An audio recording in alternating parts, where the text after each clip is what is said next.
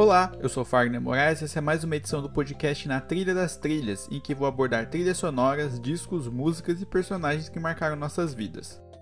Hoje eu vou fazer meu top 5 melhores músicas da Madonna, esse grande ícone cultural e musical dos últimos 40 anos.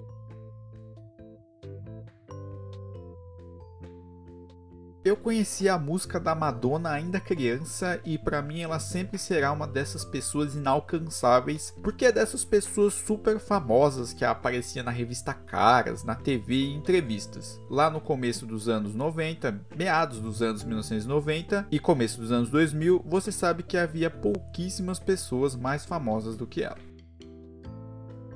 O critério desse top 5 dessa vez é uma mistura de gosto pessoal com tentar contemplar todas as fases para mostrar como a Madonna fez várias coisas e se manteve relevante e no topo por muito tempo, algo sempre muito difícil. Se você concorda ou discorda, basta me cornetar nas redes sociais. A primeira canção dessa lista entra por dois motivos. É minha canção favorita da Madonna e, último single do álbum de estreia, mostrava toda a força musical daquela jovem de 24 anos.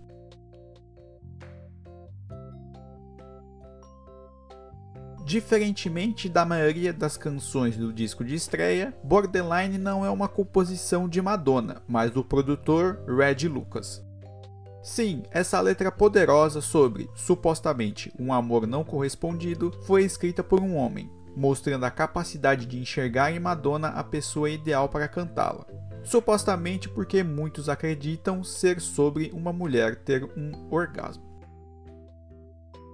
O produtor estava muito interessado em produzir esse primeiro álbum, principalmente após ouvir as fitas demo e assistir algumas apresentações dela. Lucas conseguiu ver um diamante bruto em potencial, pronto para virar uma estrela pop. Aliás, um dos objetivos prioritários era tirá-la da cena disco para transformá-la em uma artista para atrair todo tipo de público. A primeira conversa dele com a cantora foi no apartamento do artista plástico Jean-Michel Basquiat, então namorado de Madonna. Lá, ele conversou com a cantora e ficou bastante surpreso por ter sido escolhido, um pedido pessoal da artista, e assim eles entraram em estúdio. A escolha seria bem controversa no fim das contas, porque a personalidade dos dois em estúdio não bateu em nenhum momento, gerando discussões e o abandono do projeto por parte de Lucas nos momentos finais, por, segundo a cantora, não considerar nenhuma das ideias dela nas músicas. Borderline foi gravada nos primeiros dias de fevereiro de 1983 e a cantora realmente acreditava ser a canção que mudaria o rumo da carreira. E realmente mudou, apesar de tudo. Considerada sofisticada pelo destaque para o vocal, apesar da insatisfação com a versão final, a música foi o primeiro top 10 na parada americana com um clipe extremamente popular. Era a história da música pop sendo escrita. Coincidentemente ou não, a música não aparece em várias compilações de versão simples e só está presente em discos com edições especiais. A segunda música desse top 5 é uma pequena amostra de como o céu era o limite para Madonna, e a parceria com Nile Rodgers renderia um dos melhores discos dos anos 1980.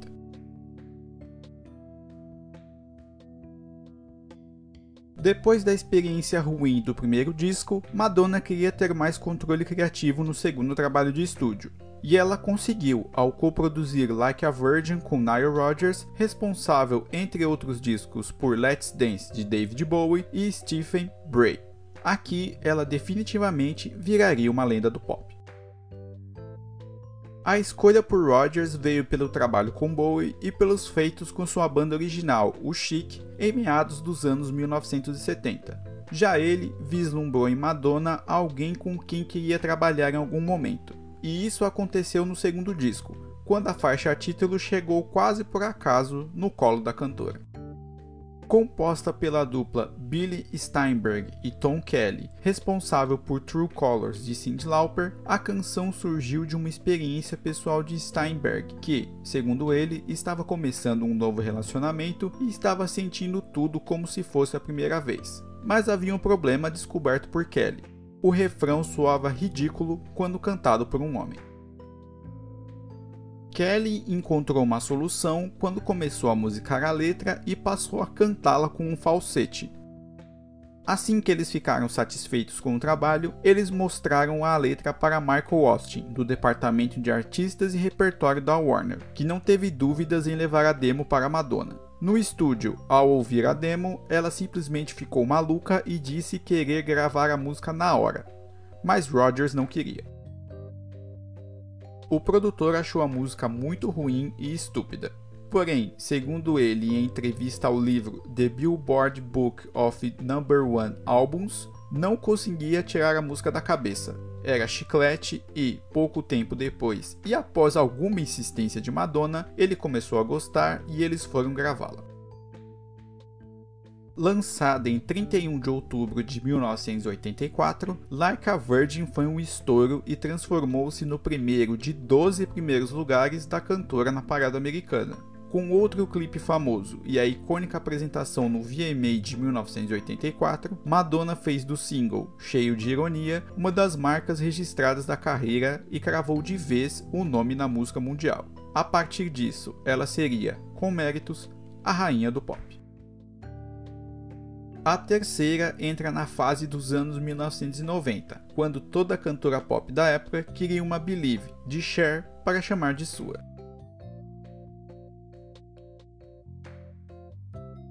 Em meados dos anos 1990, Madonna era considerada uma das mais importantes estrelas da música, e a vida havia mudado de diversas formas no âmbito profissional e pessoal. E tão importante que ganhou o papel do musical Evita, uma dessas bombas que muita gente faz questão de esquecer. Já no âmbito pessoal, ela ficou grávida de Lourdes Maria e começou a se interessar por religiões e cerimônias orientais e a Cabala. Em 1997, começou a trabalhar em Ray of Light, novo álbum de inéditas, uma perspectiva dessa nova pessoa nesses dois âmbitos definitivamente não era a mesma pessoa do início da carreira. Mas a coisa não estava andando como ela queria, porque o tom das letras compostas não estavam indo de acordo com o desejado por ela. Foi quando Guy O'Siri, presidente da gravadora Maverick, nova casa de Madonna ainda dentro da Warner, ligou para William Orbit, famoso na cena de música eletrônica no Reino Unido, e pediu algum material ele prontamente enviou 13 demos. A partir do primeiro encontro dos dois pessoalmente, a cantora começou a trabalhar em uma nova leva de letras, essas inspiradas nas batidas de Orbit, em uma viagem sobre si mesma, o momento da vida pessoal e da carreira e onde gostaria de ir. Desse novo material nasceu a faixa título do álbum Ray of Light. A letra foi baseada na canção Suffering, de 1971, da dupla de música folk inglesa David Curtis e Clive Maldon. Mas a gravação mostrada por Orbit para Madonna vinha de Christine Leach, sobrinha de Maldon, dona de uma versão própria com algumas alterações na letra. Se no início da carreira a cantora foi orientada a fugir da disco music, em Ray of Light ela abraça todos os filhos do gênero musical de sucesso entre meados dos anos 1970 e início da década seguinte. Ray of Light traz a influência da eletrônica, techno, eurodance e influências da discoteca, tudo que fazia sucesso entre os jovens em meados dos anos 1990. Segundo o single do trabalho, a canção chegou na quinta posição na parada dos Estados Unidos e em segundo no Reino Unido. O problema é que David Kurtz, um dos compositores da letra original, não sabia de nada e ficou furioso quando ouviu sua música no rádio. Mas não demorou muito para ele ficar satisfeito e até elogiar o trabalho. O motivo? Ele ganhou 15% de royalties como crédito de compositor. Todo mundo feliz, Madonna deu o passo seguinte em outro sucesso no primeiro ano dos anos 2000, logo no disco seguinte.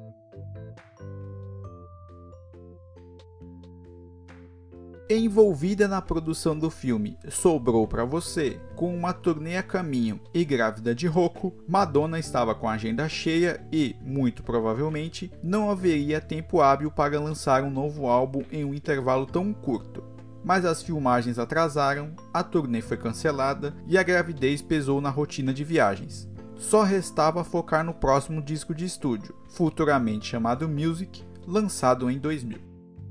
Ela estava empolgada para trabalhar com Orbit novamente, mas o estilo dele estava em todo lugar, fora o fato de duas jovens cantoras, Britney Spears e Christina Aguilera, estarem fazendo um sucesso enorme naquele período. Tudo que Madonna não queria era soar repetitiva ou parecer uma cópia de duas cantoras mais jovens. Foi aí que entrou em cena o DJ francês Mihaly Ahmadzai. Ex-integrante do grupo Taxi Girl, ele era conhecido na cena eletrônica por ser mais ligado ao house e ao acid house do que na música eletrônica mais pura e ele gostava de arriscar em novas batidas, experimentos e outras coisas fora do consumo pop da época. Era exatamente o que Madonna estava procurando. Assim, eles começaram a trabalhar e logo ela trouxe a letra de Music, inspirada em uma apresentação de Sting, Segundo ela contou em entrevista para Rolling Stone, as pessoas estavam quietas assistindo ao show até que o músico começou a tocar os sucessos do Police, transformando uma apresentação morna em uma celebração. E é isso que ela queria fazer com essa letra: mostrar o poder da música nas pessoas. Mas havia um problema: literalmente os dois não falavam a mesma língua. Ahmadzai não falava inglês muito bem e Madonna não entendia bulhufas de francês. Foram dias de desencontros até que o empresário dela apareceu como um tradutor improvisado. Com o problema solucionado, o trabalho fluiu no que Ahmadzai chamou futuramente de, aspas, vitória da música underground. Lançada em 21 de agosto de 2000, Music chegou nos primeiros lugares da parada do Reino Unido e dos Estados Unidos, mesmo com uma versão não finalizada aparecendo no Napster alguns dias antes. Um dia depois, o álbum inteiro vazou, quase um mês antes do lançamento oficial, mas nada disso impediu outro sucesso comercial de Madonna. A última canção dessa lista traz o sucesso que fez minha geração, o pessoal nascido no final dos anos 80 e começo dos anos 1990, redescobrir a cantora.